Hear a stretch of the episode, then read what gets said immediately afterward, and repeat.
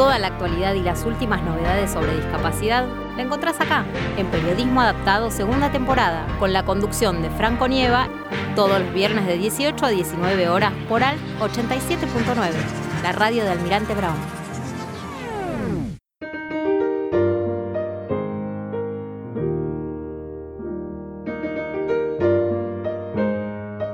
Bueno, ahora vamos a tener una entrevista en vivo, así presencial, aquí en nuestro programa en Periodismo Adaptado, segunda temporada, sí, porque Clary vamos a hablar, sí, con una eh, persona que la verdad que yo no sé cómo hace que, que, le alcance el tiempo para realizar todas las actividades que hace, porque ella, bueno, es vecina de eh, San Vicente, sí, y hoy nos vino a visitar, porque, bueno, ella es bailarina, sí, eh, tiene discapacidad visual, sí, y hace danzas clásicas contemporáneas y española. La verdad, eh, y además, por lo que estuvimos viendo en su biografía, hizo muchísimas cosas más que seguro va a tener ganas de contarnos. Le vamos a dar la bienvenida a Milagros Álvarez. Hola Milagros, ¿cómo estás? ¿Cómo estás, Milagros? Buenas noches. La verdad estoy cansada, pero bien, dentro de todo. Es viernes, estamos todos muy cansados.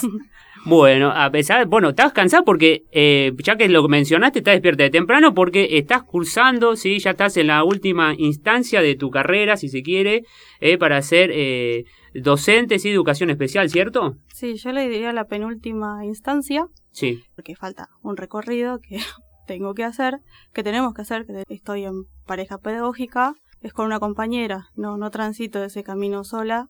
De hecho, la docencia es así, no, no estamos solos en sí. Mi idea es recibirme antes de cumplir los 30. eh, ¿Por qué decidiste eh, estudiar esta, esta carrera de educación especial? Eh, bueno, vamos desde el principio estudié en su momento, por allá por el 2015 barra 2016, licenciatura en Ciencias de la Comunicación Social en la Universidad de Buenos Aires. Era algo que me quedaba cómodo, digamos, a nivel académico, nunca tuve ningún, ninguna dificultad con ningún contenido teórico, entonces iba bien. Pero era como, nada, era un pasar sin pasar realmente, digamos, la universidad. Y justo en 2016, a mediados de marzo aproximadamente, mis hermanas menores, que tengo varios hermanos menores, cinco, mm, ah. pero mis dos hermanas más chicas empezaron ballet en una academia de San Vicente que se llama Casona Dance. Y claro, yo las iba a buscar como buena hermana mayor que soy. Entonces ellas me comentaban todas las cosas que iban haciendo, todas esas piruetas, todos esos giros. Y yo medio en broma, medio en serio, eh, les comento que yo no podría hacer eso ni en 20 años, y mi hermanita más chica va y se lo comenta a su profe, que también era la dueña de la academia. Mm. Entonces la dueña de la academia me dice, bueno, vení, probá, vamos a ver si pusieron el te toman 20 años o toma menos. Y yo, te plantearon el desafío. Eh, ¿Vos tenías idea de cómo eran las figuras, cómo eran los movimientos en las mm, danzas? Sí, algo tenía noción, porque mi mamá eh, hizo danza clásica casi toda, digamos, hasta los 16 años, casi toda su vida. Entonces, cuando era chica, eh, me hacía hacer eh, ejercicios de flexibilidad y algunas otras cositas, eh, como para hacer algo, ¿no? Claro.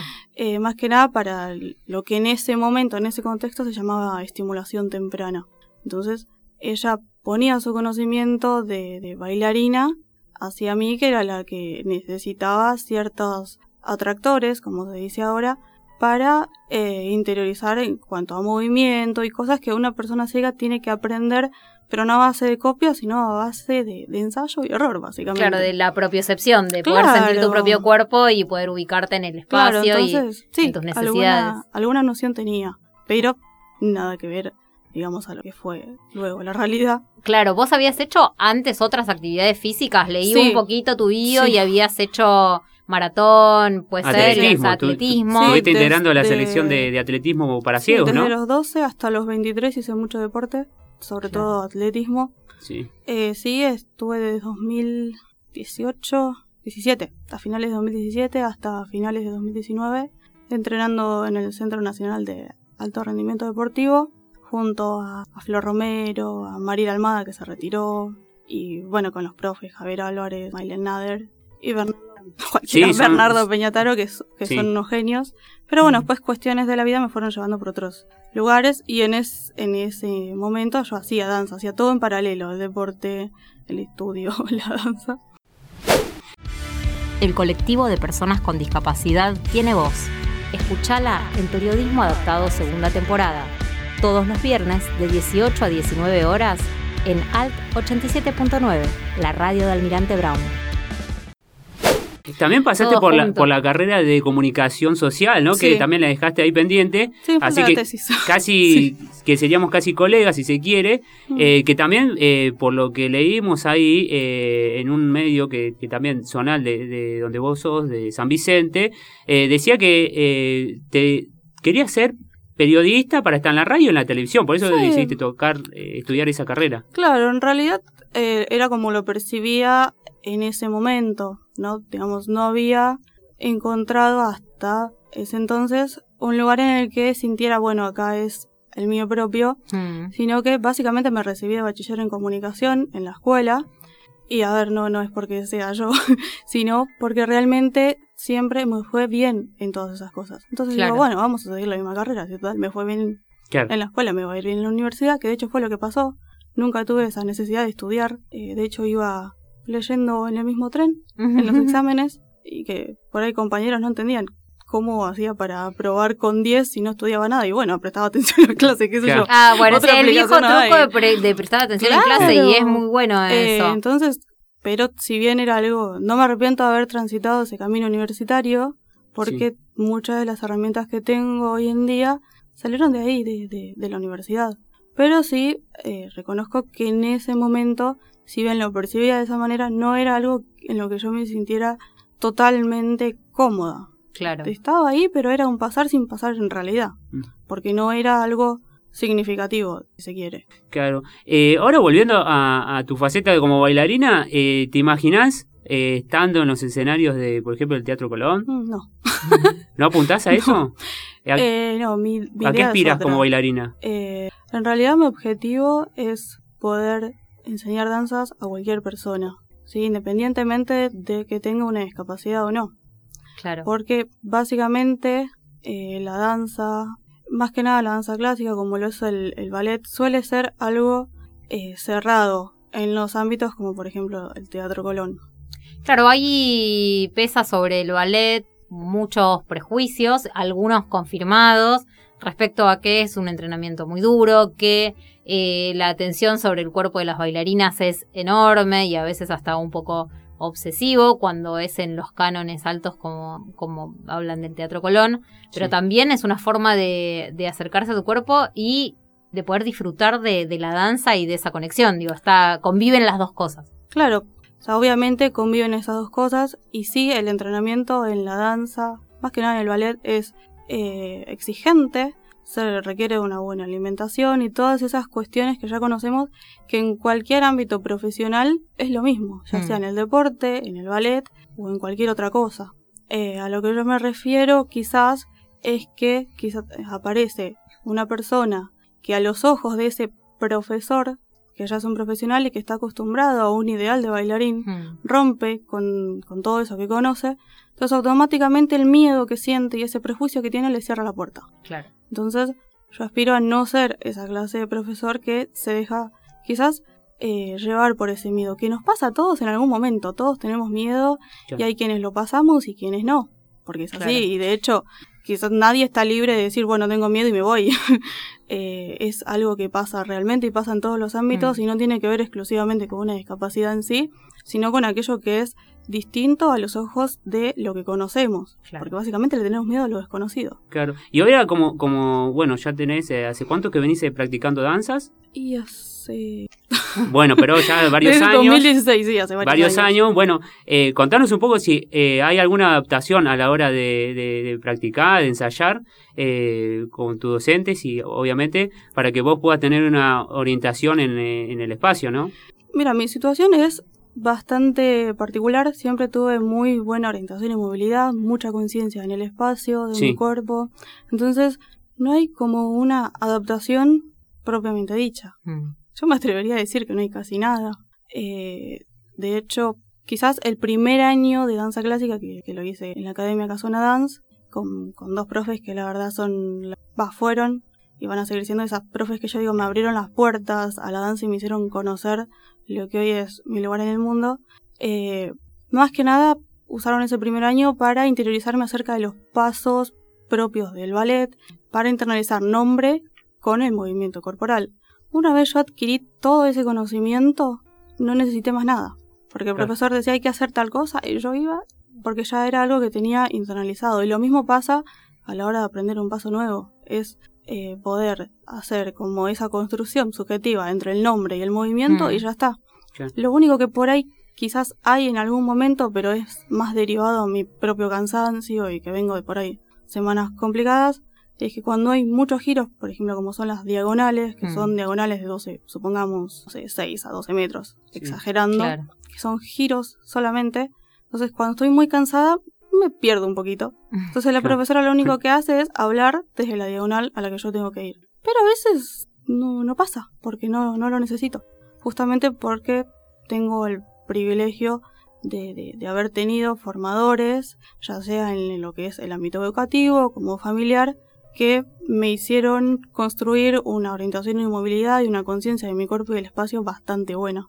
Qué importante esto que decís, Milagros, ¿no? Para traer este tema de qué necesaria es eh, la, la psicomotricidad y el acompañamiento y la esto que hablamos, la propiocepción y todo desde un momento, desde la niñez, o sea, desde el momento en el que vos empezás a hacer una actividad y poder eh, asociar eso, movimientos con las indicaciones y tener eh, como muy fino el movimiento de tu cuerpo para poder realizar esta y supongo que todo el resto de las actividades que vos haces en tu vida también. Claro, es que en, en realidad, eh, esto te lo digo desde el lugar de, de persona totalmente ciega de nacimiento, eh, hay, o sea, básicamente a la hora de, de formar a una persona ciega, y esto lo digo también como futura profe, hay que renunciar, si se quiere, a ese sentido común de decir, bueno, lo va a aprender. Y no, hay que enseñar. Claro. No es que una persona ciega no gestualiza o no se expresa porque no puede, sino porque es todas esas cosas que para los ojos de- del común de la sociedad son totalmente habituales y se aprenden por copia, a nosotros y a futuros estudiantes que algún día voy a tener, eso se enseña. Claro. Por ejemplo, determinados gestos, determinadas posturas, eh, hay que, en el momento de la primera y segunda infancia, eh, guiar eh, ciertos comportamientos, modificar otros, y eso se va haciendo con, con mucha paciencia y como bien se dice, si bien suena un poco conductista, Sí. eh, las rutinas en una persona ciega eh, son muy significativas. Claro. Entonces, nada, eh, es ensayo y error muchas cosas que Claro. creo que todos pasamos por eso y lo seguimos pasando. Decir, bueno, no me salió, me va a salir mañana de otra manera y, y uno va encontrando ah, sus propias estrategias y si es con el apoyo de, de un otro, como pasa ya sea en la escuela o en mi situación en danza, Sí. es mucho mejor. Eh, bueno, ahora como poniéndote también en el, en el rol de futura docente, eh, educación especial, como persona con discapacidad, eh, también, eh, ¿en qué cosas crees que falta todavía mejorar a nivel de inclusión? Eh, y creo que ahora esto va a hablar para largo, pero eh, a grandes rasgos, ¿qué, ¿qué crees vos que hay que corregir a nivel de inclusión en nuestra sociedad? Yo creo que el- desde el principio, que es algo fundamental, un pilar fundamental en lo que se refiere a un modelo inclusivo, Mm, es modificar la mirada que se tiene acerca de la discapacidad, no solo de la persona, sino acerca de la discapacidad y justamente también de esa idea de inclusión. Mm. De la, discapac- de la discapacidad me refiero a que la mayoría, más allá de que hay concientización, hay un montón de normativas, de documentos, leyes, etc., sigue viendo la discapacidad como un diagnóstico. Mm. A ver, yo no soy una retinopatía del prematuro grado 5. Soy Claro. una persona que en su entorno puede encontrar barreras o no. Y de hecho hay veces que no tengo ninguna barrera y me atrevo a decir no tengo ninguna discapacidad. Y hay veces que sí me encuentro con barreras, entonces sí, tengo una discapacidad porque justamente mi interacción con el entorno no está siendo muy buena, que digamos. Claro. Entonces hay que cambiar esa mirada, hay que ir modificándola y, y es un proceso muy largo, porque la realidad es que hay una herencia cultural eh, que es muy difícil de romper, porque las personas crecen ya con todos esos patrones, todos esos prejuicios y son muy pocas, o somos muy pocas de hecho, porque todos caemos en esos prejuicios en algún momento, las que nos atrevemos a ir más allá y a tomar todo, todo eso preestablecido como decir, bueno, a ver qué hay detrás. Y acerca de la inclusión, eh, yo creo que habría que cambiar el concepto, porque la mayoría lo toma Sí. como un desafío. Y la inclusión no es un desafío, es un derecho. Claro que sí. Yo creo que eso es fundamental. Son dos pilares fundamentales, cambiar la mirada y cambiar la conceptualización sobre la inclusión. Y, y es, como yo siempre digo, un 50 y un 50%. No todo le pertenece, eh, o sea, no toda responsabilidad le pertenece a la persona sin discapacidad ni a la persona en situación de discapacidad. Cada uno tiene que poner de su parte. Porque, por ejemplo, a ver, si yo el día... ¿Qué me pasa?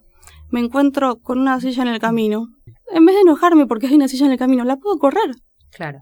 porque todos somos par- partícipes de, de- de una sociedad, de cualquier espacio, entonces eh, si queremos una inclusión plena con aprendizaje y participación, tenemos que estar nosotros ahí también, no tenemos que cerrarnos y que de hecho es algo que siempre digo, eh, culpabilizar siempre al otro o hablar desde el enojo, eh, eso es algo que a mí particularmente no me gusta, y si en algún momento me encuentro con una persona que me pregunta algo o que me dice no sé tal cosa, eh, y bueno, se, se charla. Claro. Y no precisamente desde el enojo porque nadie tiene la culpa de no saber algo. Y creo que, justamente de eso se trata, de aprender juntos. Y uno de los conceptos más importantes de, la inclusión es justamente ese aprendizaje con el otro y del otro. Eh, coincido totalmente, Milagros. Eh, agradecemos mucho que hayas venido personalmente acá a la radio, te hayas acercado. Sabemos que tenés eh, días que te levantás muy temprano, días muy largos de estudio, de trabajo. Eh, así que bueno, te queremos agradecer un montón, la verdad. Y lo último, eh, bueno, es algo que ya se dice mucho, pero ¿qué mensaje podías dar a aquellas, más que nada a las familias, ¿no? A las familias de las personas con discapacidad que capaz la ponen en una cajita de cristal y no la dejan salir al mundo capaz para por miedo de tal cosa. ¿Qué le podemos decir a esa familia, a esos padres y a, esa, y a esa gente también con discapacidad que no se anima? Eh, A yo probar cosas. básicamente les diría que los entiendo, porque, a ver, eh, si bien hay una familia que sobreprotege, también se puede notar la ausencia de un organismo que no está presente. Entonces, eh, hay una realidad que, que existe y que es innegable, y es que la familia que tiene un miembro en situación de discapacidad atraviesa todas esas etapas, por ejemplo, de su hijo, ya sea la primera y segunda infancia, adolescencia, Sí, eh, la llegada a, a- a la adultez con mucho más estrés que una familia que no tiene un miembro en situación de discapacidad. Mm. Entonces también no solo depende de esa familia, sino depende de la contención que se le brinde a esa familia. Claro. Eh, yo creo que mi mensaje iría más para los organismos que sí o sí tienen que estar presentes, porque cuando se diagnostica a un niño o a un adulto o a un adolescente eh, con determinada patología, por ejemplo el médico dice no puede hacer tal cosa, por ejemplo no puedo ver, pero desde la educación especial, por ejemplo, eh, hay alguien que te tiene que decir, bueno, a ver, esto sí puedo hacer. Claro, no tomarlo desde el lugar de la discapacidad, Claro, sino y- desde el lugar de la capacidad, o sea, no, como aparte, algo más capacitista, o sea, decir, bueno, sí, esto sí lo puedes hacer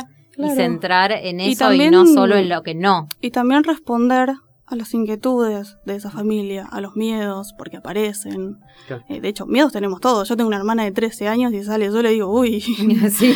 Entonces, es también tener esa comprensión y no culpabilizar a esa familia que sobreprotege, sino analizar, a ver, ¿por qué pasa lo que pasa? ¿A Claro, qué le sí. tienes miedo?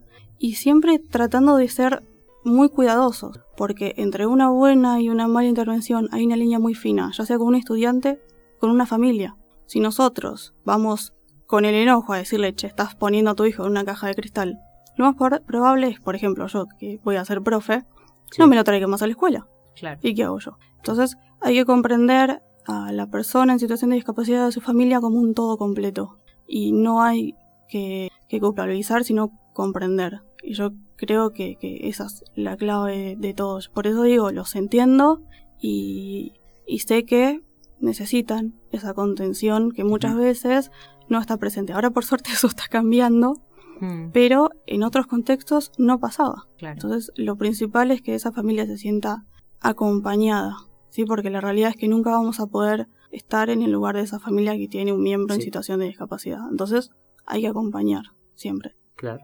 Milagros, te agradecemos mucho de verdad por acercarte hoy a la radio, estar acá con nosotros. Eh, te deseamos muchos éxitos, ojalá que puedas llegar al Colón, ojalá aunque no quieras. Eh, y, y, contanos cuando te recibas, cuando llegue el título. A ver la gala del, del Colón, a ver la gala del Colón podría ser. Sí, voy a ver el lago de los cisnes. Eso. También, también. Eh, así que bueno, muchas gracias Milagros por estar hoy aquí con nosotros. No, gracias a ustedes. Te agradecemos mucho.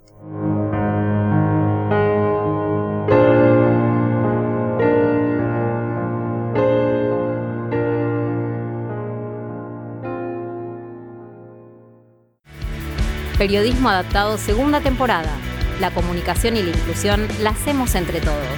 Sumate todos los viernes de 18 a 19 horas en ALT 87.9, la radio de Almirante Brown.